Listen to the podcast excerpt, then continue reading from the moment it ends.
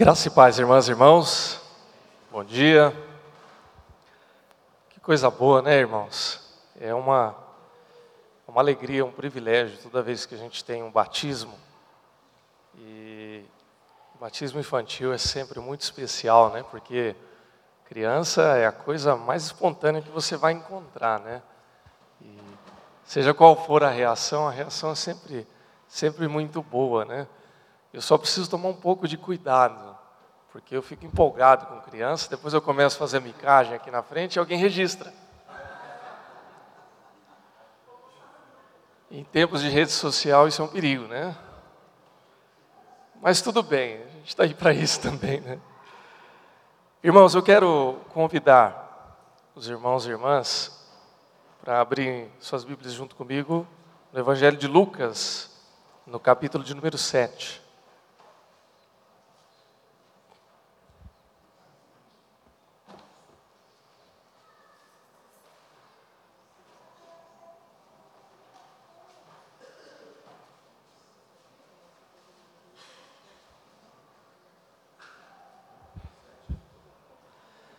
Evangelho de Lucas, capítulo de número 7. Nós vamos fazer a leitura dos versículos 11 ao 17.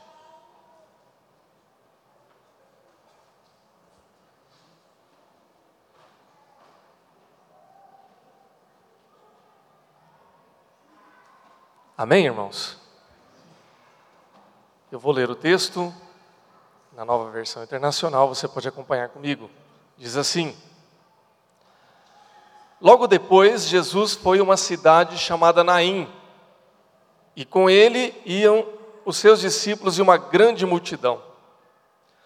Ao se aproximar da porta da cidade, estava saindo o enterro do filho único de uma viúva, e uma grande multidão da cidade estava com ela. Ao vê-la, o Senhor se compadeceu dela e disse: Não chore. Depois, aproximou-se e tocou no caixão, e os que carregavam pararam. Jesus disse: Jovem, eu lhe digo, levante-se. Ele se levantou, sentou-se e começou a conversar, e Jesus o entregou à sua mãe. Todos ficaram cheios de temor e louvavam a Deus, dizendo: Um grande profeta se levantou entre nós. Deus interveio em favor do seu povo. Essas notícias sobre Jesus espalharam-se por toda a Judéia e regiões circunvizinhas. Vamos orar. Pai, nós queremos te dar graças pela tua palavra. Pedimos agora em nome de Jesus a tua unção, a tua direção para a reflexão desse texto, Pai. Que ela seja a palavra de Deus para falar aos nossos corações, que o teu Santo Espírito ilumine as nossas mentes, que nós tenhamos a compreensão da tua vontade para nós e que tenhamos o entendimento, Senhor Deus, do teu poder, do teu milagre, da tua graça, em nome de Jesus. Amém. Nós lemos um texto da palavra de Deus que continua tratando da série sobre os milagres de Jesus e Especificamente nesse texto, nós vemos Jesus lidando com uma necessidade, nós já ouvimos aqui o relato do texto, onde ele opera um grande milagre e traz de volta a vida de um jovem. E há algumas peculiaridades nesse texto, porque nós vemos Jesus acompanhado de uma grande multidão, como era característica do ministério de Jesus depois que ele passa a ser conhecido muitas pessoas o acompanham, grandes multidões o seguem por, é, por, uma diversa, por uma diversidade de razões, né? Jesus falava algo que ninguém falava, Jesus realizava coisas que ninguém realizava, Jesus apresentava um tipo de novidade, um tipo de esperança que ninguém conseguia apresentar. Então era natural que ele fosse seguido por uma multidão. E naquele momento ele se depara com uma outra multidão que é um número grande de pessoas que acompanham ali o cortejo daquele ofício fúnebre, onde um jovem ah, que não tem nome filho de uma mulher que não tem nome também, mas que é ali a viúva de Naim e que chora a perda do seu filho. Irmãos, muitas e muitas vezes nós passamos por situações de dor, de luta, de sofrimento e hoje ainda na escola bíblica a gente falava de dor, né?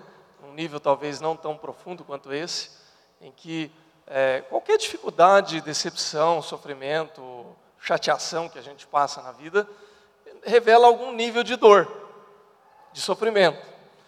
Desde uma discussão simples, até a experiência mais profunda de perda, como por exemplo a experiência do luto, como é o caso do texto aqui. Seja qual for a situação, essas dores, essas perdas, esses problemas, eles nos trazem algumas consequências que, é, à medida em que a gente vai administrando, a gente vai superando, e se nós vamos acumulando essas perdas e não conseguimos lidar com essas coisas, a gente começa a experimentar um nível de sofrimento um pouco mais grave, um pouco mais profundo. E é nesse nível que se encontra, por exemplo, pessoas que hoje sofrem de depressão, ou que sofrem de doenças psicossomáticas, ou até mesmo de desesperança com relação ao futuro, ou o que há de vir, ou o que tem sido a sua realidade no presente ainda. Isso não é novidade e nem é algo que eu imagino seja tão distante da realidade de cada um de nós.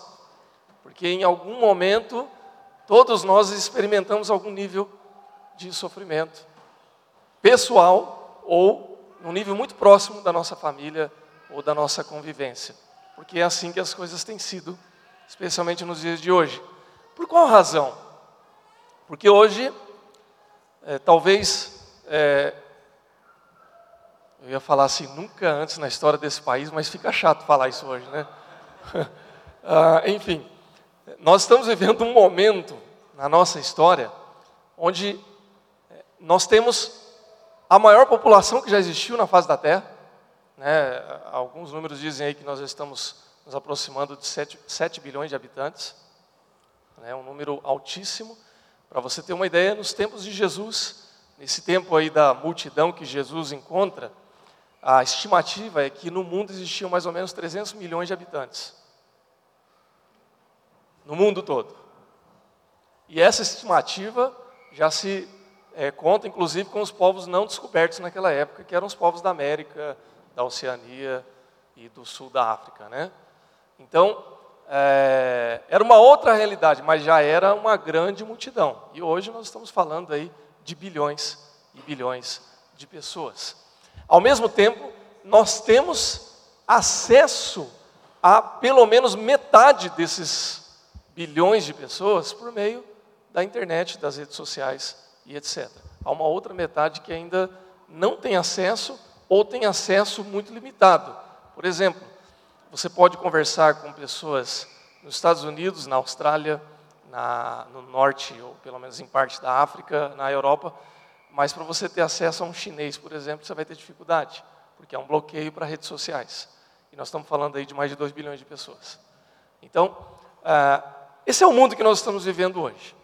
E nesse acesso e nessa multidão de pessoas, existe cada vez mais a possibilidade de você estar se sentindo só.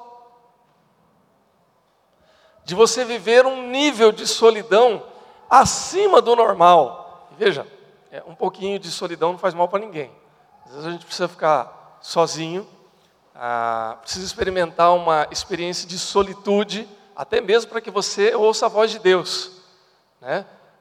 Observe o ministério de Jesus, você vai perceber que em alguns momentos ele sai para ficar a sós. Ele se despede da multidão, ele deixa até os discípulos ali e vai orar sozinho. Então, não é nesse nível que nós estamos falando, porque esse nível é saudável e necessário. Nós estamos falando de um nível acima um pouco das necessidades, onde ultrapassa aquilo que é saudável e começa a se tornar aquilo que é patológico muitas e muitas pessoas estão vivendo esse nível de solidão. de não encontrar é, alguém que possa lhe ser próximo, de não se encontrar em determinado grupo, ou até mesmo de não querer estar participando ou vivenciando uma experiência um pouco mais comunitária. Esse é um problema dos dias de hoje. Quando eu mudei para São Paulo, eu experimentei algumas coisas muito interessantes e, e, e, observava muito, né? Embora eu já tenha morado em cidades de médio porte, nada do que você vê no Brasil pode se comparar a São Paulo. Né? Eu falei cidade de médio porte, teve gente que já riu, eu não sei porquê. Né? É, é grande, viu? Irmãos, São Paulo hoje tem aproximadamente 12 milhões de habitantes, só na capital. Na região metropolitana, aproximadamente 20 milho, 22 milhões de habitantes. É muita gente. Muita gente. É algo totalmente fora de proporção. 10% da população brasileira se concentra só nesse miolo aqui. O Brasil é um continente. Nós temos 10% da população aqui concentrada. Nessa região aqui metropolitana de São Paulo, nós temos aproximadamente 50% do que seria a população da Argentina, que está em 40 e poucos milhões de habitantes. A Argentina é o oitavo maior país do mundo em extensão geográfica. Nós temos aqui na região metropolitana de São Paulo a mesma população da Austrália, praticamente, que é de 23 milhões de habitantes. E a Austrália é um continente. Tudo bem que metade da Austrália é deserto ali no miolo, mas, mas é um país. Nós temos aqui, só nesse pedaço aqui, uma população seis vezes maior do que a do Uruguai, que é nosso vizinho aqui no sul.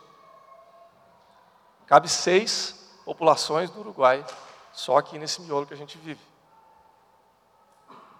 Então, é, é tudo muito concentrado. É tudo muito próximo. É muita gente. Quando você pega o horário de pico aqui em São Paulo, você se assusta.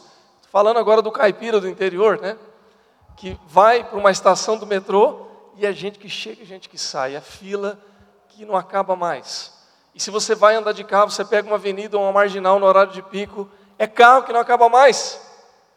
Quando nós nos mudamos aqui, não sei se eu já contei essa história, mas sempre bom lembrar, né?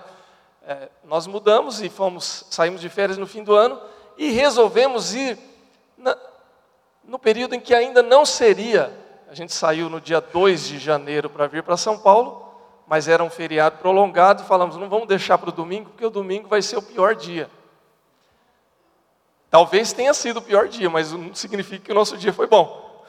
Porque a gente chegou ali em Itu, já estava engarrafado, para voltar para São Paulo na Castelo Branco. Mas eu sei que o que eu estou falando aqui, os irmãos já enfrentaram também, isso é novidade para mim. Né? Para os irmãos talvez seja uma coisa normal, comum. Ou seja, essa é uma característica de um lugar que está concentrado de gente. Que tem muita gente. E aí observava outras coisas interessantes. Você vai no metrô, eu gosto muito de observar no metrô. Né? O fluxo de gente que chega e sai. Então é democrático, você vê de tudo. Você vê pessoas que tem uma aparência normal, entre aspas, né? porque o que é normal? Né? É, aparentemente, você vê senhoras de 50 anos com cabelo azul, jovens de 18 anos com tatuagem até no rosto e piercing até na, na orelha, né? No nariz, em tudo quanto é lugar. É democrático.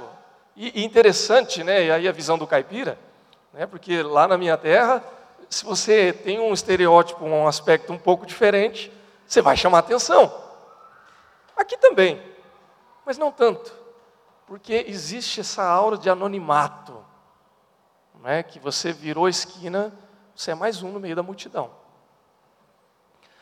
Irmãos, quando a gente se coloca nesse contexto, numa situação dessa natureza, onde você encontra uma multidão de pessoas e ao mesmo tempo você pode vivenciar, experimentar a sensação de solidão.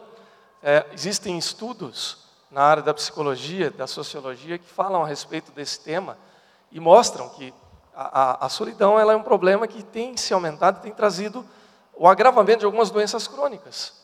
Né? A depressão, que eu já citei aqui, a baixa imunidade das pessoas está relacionada muitas vezes com isso. Ah, no caso de idosos, até mesmo o agravamento ou aparecimento de doenças como Alzheimer. Isso tem artigo científico publicado falando a respeito dessas coisas. Ah, e uma pessoa em cada três se sente sozinha na sociedade de hiperconexão das redes sociais.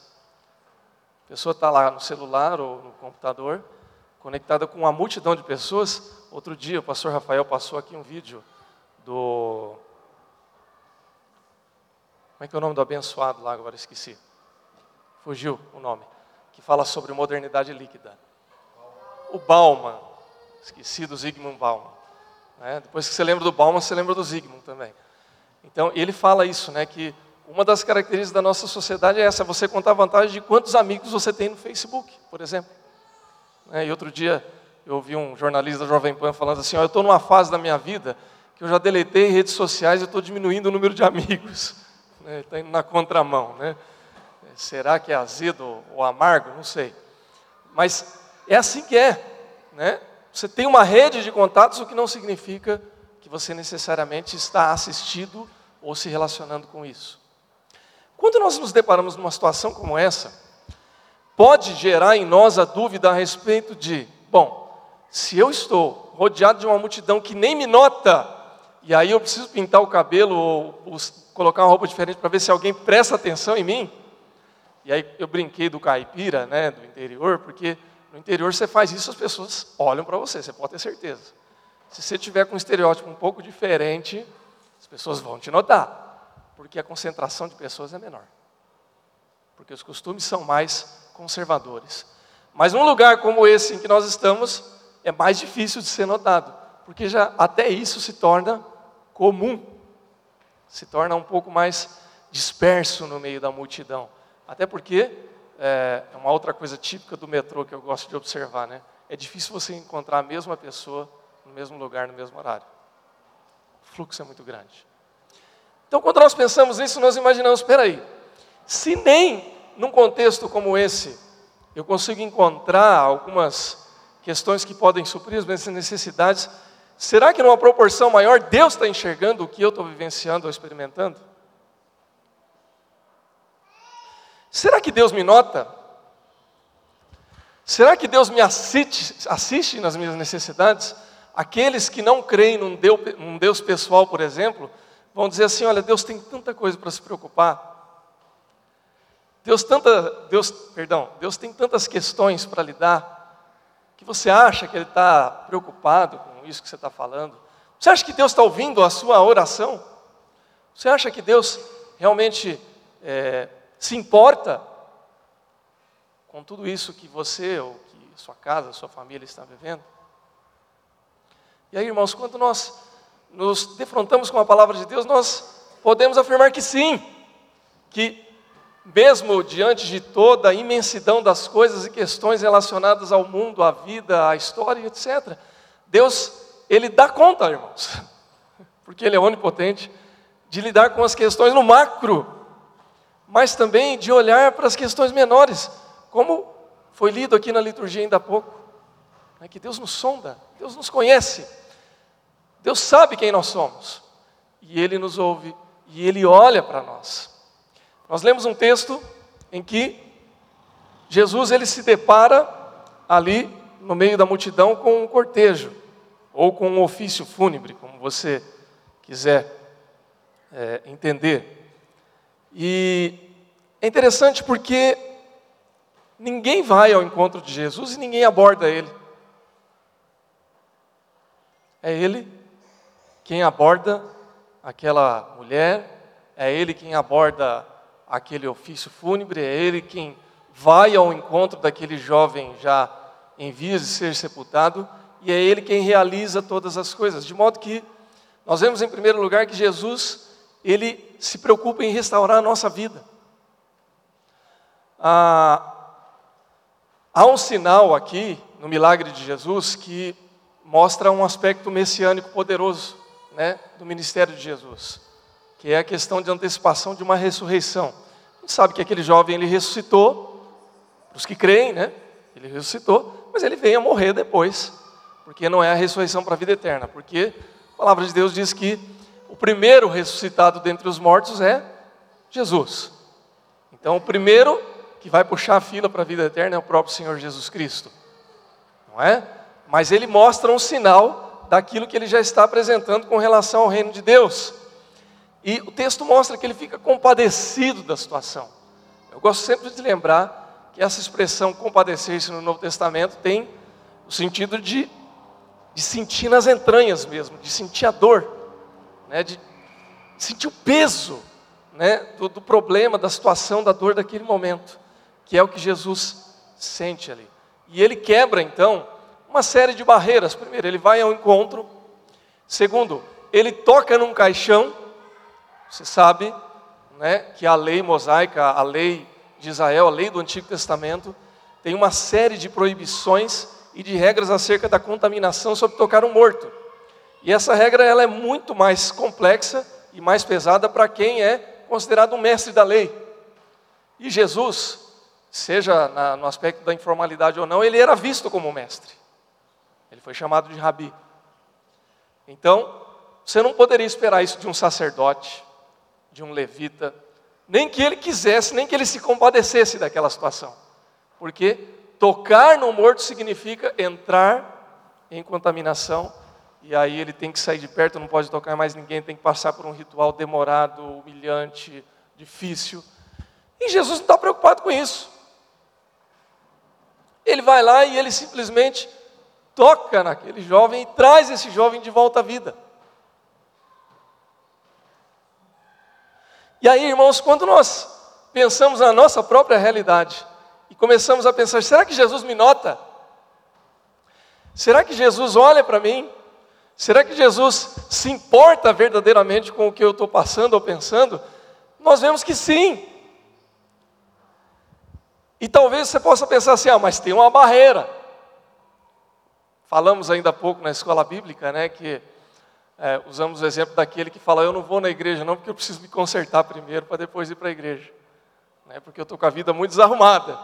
E aí nós, então, falamos: Filho, vem logo, que é aqui na igreja que Deus vai consertar você.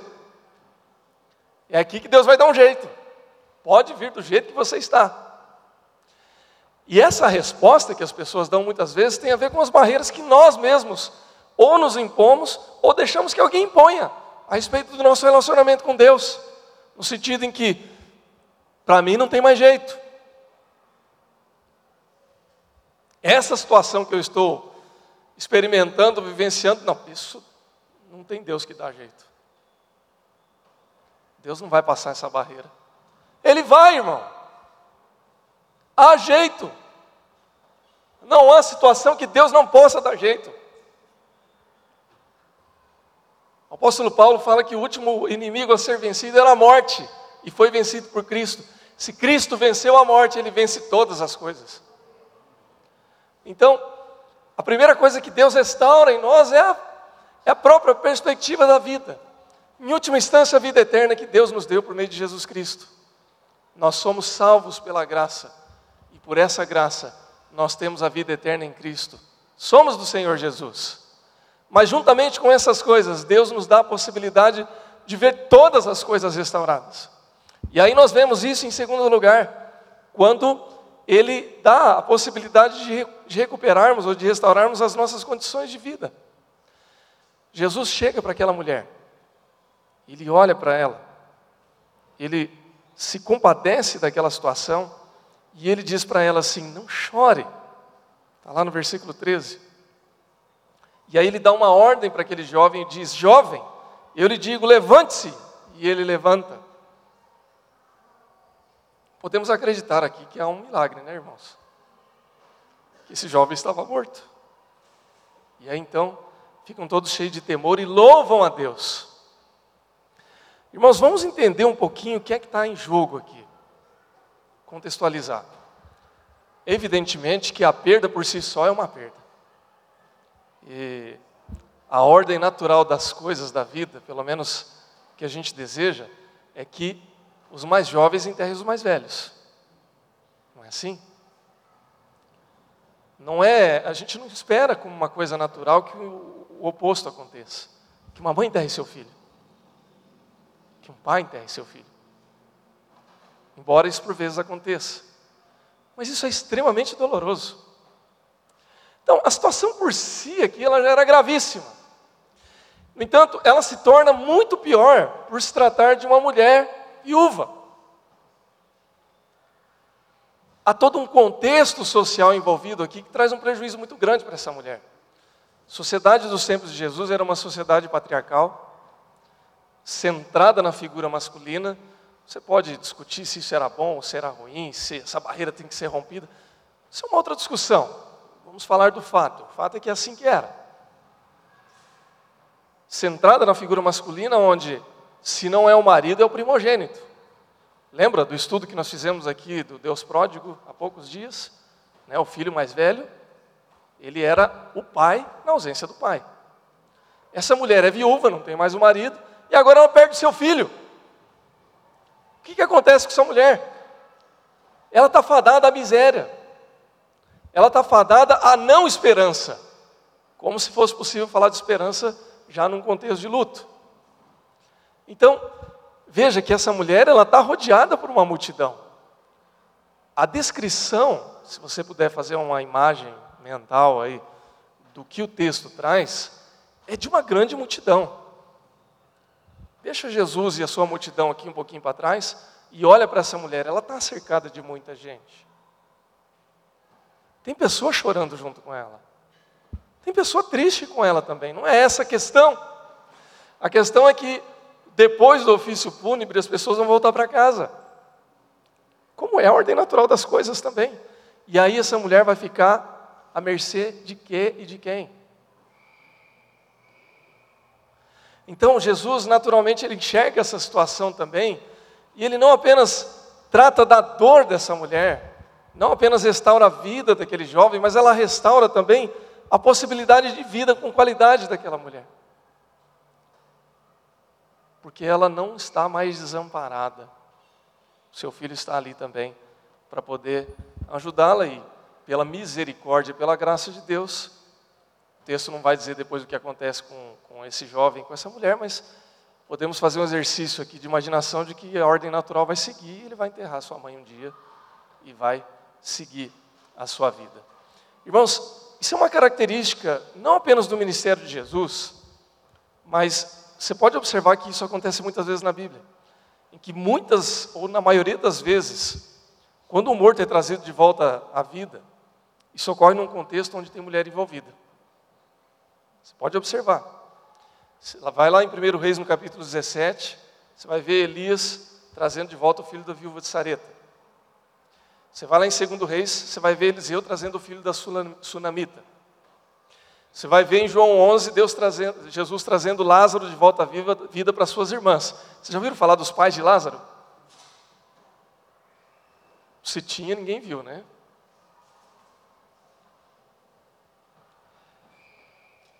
Tá igual um troféu aí, né? Se tinha, ninguém viu, né? Pode falar que é a taça do Mundial do Palmeiras? Pode falar que a taça da Libertadores do Corinthians de 2000 também. Se tinha, ninguém viu, né? Irmãos, está sempre dentro desse contexto. Lá em Atos 9, versículo 41, quando nós vemos Dorcas e as mulheres pobres, é interessante porque quem é trazida de volta à vida ali é uma mulher. Mas essa mulher é provedora de recursos. Tem toda uma comunidade ali que depende dela. Irmãos, veja o Deus que nós cremos e que nós servimos. É um Deus que se preocupa conosco nos mínimos detalhes. Essa preocupação de Deus conosco nos mínimos detalhes não significa ausência de dor, não significa ausência de sofrimento, não significa ausência de perda. Isso é um processo da vida que acontece, que faz parte e que até nos trata em uma certa medida. Essa mulher, ela passou por sofrimento. Deus não poupou ela do sofrimento. mas Deus lhe restaurou a esperança. E o milagre de Jesus, meu irmão, minha irmã, ele acontece a cada dia nas nossas vidas quando ele nos restaura a esperança também. Quando ele nos restaura a condição de vida, a condição de seguir em frente, a condição de crer que, seja qual for a situação, Deus está conosco, ele nos ouve. Você não está sozinho na multidão. Você não está sozinho nas suas orações. Você não está sozinho nas suas questões. Porque Deus está contigo. Amém, meu irmão? O que nós podemos concluir é que nós temos a certeza de que, por meio de Jesus Cristo, por meio de um relacionamento pessoal com Jesus, pela Sua graça, pelo Seu amor, Ele nos restitui todas as situações relacionadas à nossa vida. Primeiramente, nos dando a possibilidade da vida, mas em um segundo momento, também, nos dando condição de experimentar a Sua graça durante toda a vida. Ah, pastor, e se eu passar pelo luto, pela dor e pelo sofrimento? Meu irmão, minha irmã, deixa eu te dar uma notícia. Você vai passar por isso. Porque isso é parte da vida. E graças a Deus que é assim. Porque significa que nós estamos aqui vivendo a vida que Deus nos deu. Mas Ele vai te dar esperança. Ele vai te dar força. Ele vai te dar recursos. Ele vai te dar condições para que tudo isso seja vivido pela graça, pela manifestação da presença de Cristo. E lembre-se sempre que, seja qual for a situação, Jesus olha para você, Jesus olha para mim, Ele se compadece de nós, e mesmo no meio de uma grande multidão, Ele se aproxima. Está aí uma outra dica para você ler a palavra de Deus: é sempre Deus, por meio de Cristo, quem dá o primeiro passo. É sempre Ele quem faz primeiro. O ato primeiro é sempre de Jesus. É Ele quem toca nos nossos corações. É Ele que tem, quem transforma a nossa realidade. Confie em Jesus. Ore a Deus. Coloque a sua vida diante da presença dEle deixe que Ele continue realizando um milagre na sua vida. Amém? Deus te abençoe em nome de Jesus.